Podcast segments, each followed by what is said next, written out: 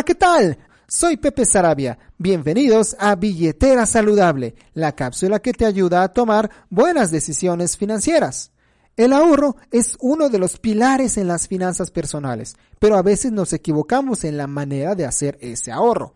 Hoy te traigo los cinco peores errores que cometes al ahorrar. Número 1. No tener un objetivo. La palabra ahorrar suele asociarse a un sentimiento de dificultad y sufrimiento. La idea es dejar de ir al cine para ahorrar, pero ¿vale la pena hacer eso? Cuando no tienes un objetivo del ahorro, entonces sacrificar la premiere de tu película favorita no tiene sentido. En cambio, cuando tienes un objetivo claro, el ahorro cobra total sentido y entonces suena más lógico evitar el cine para comprarte un auto, por ejemplo. Número 2. No tener una meta de ahorro numérica. Muchos hablan de ahorrar y tal vez se ponen como meta comprarse un auto. Pero ¿cuánto cuesta el auto? cuánto dinero ya tienes ahora, cuánto debes ahorrar al mes. Esos números son necesarios para que puedas ahorrar de manera adecuada y así alcanzar la meta que tienes. Usa números. Número 3. Ahorrar poco y soñar en grande. No está mal tener objetivos importantes, pero no pretendas estrenar casa ahorrando 50 pesos mensuales. Debe existir coherencia entre tus objetivos y tu capacidad de ahorro. ¿Quieres una meta más grande? Ahorra más. ¿No puedes ahorrar más? Optimiza tus gastos. Número 4. No pensar en emergencias. El primer ahorro que debes lograr es un fondo para emergencias.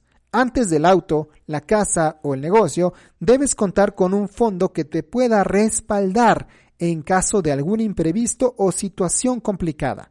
Accidentes o enfermedades pueden suceder en cualquier momento y derrumbarte económicamente. Número 5. Postergar el inicio del ahorro. Sí, sé que es muy importante ahorrar, pero mejor empiezo mañana.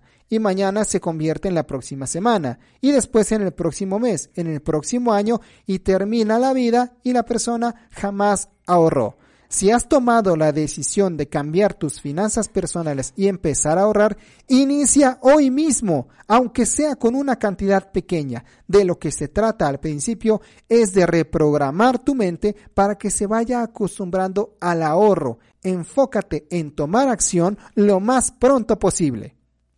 Crear una cultura de ahorro cuando jamás antes en nuestra vida habíamos ahorrado puede sonar un poco difícil o complicado. Sin embargo, cuando vas obteniendo poco a poco pequeñas victorias, te irás acostumbrando y sobre todo te darás cuenta de los grandes beneficios que brinda el hecho de ahorrar para tus finanzas personales.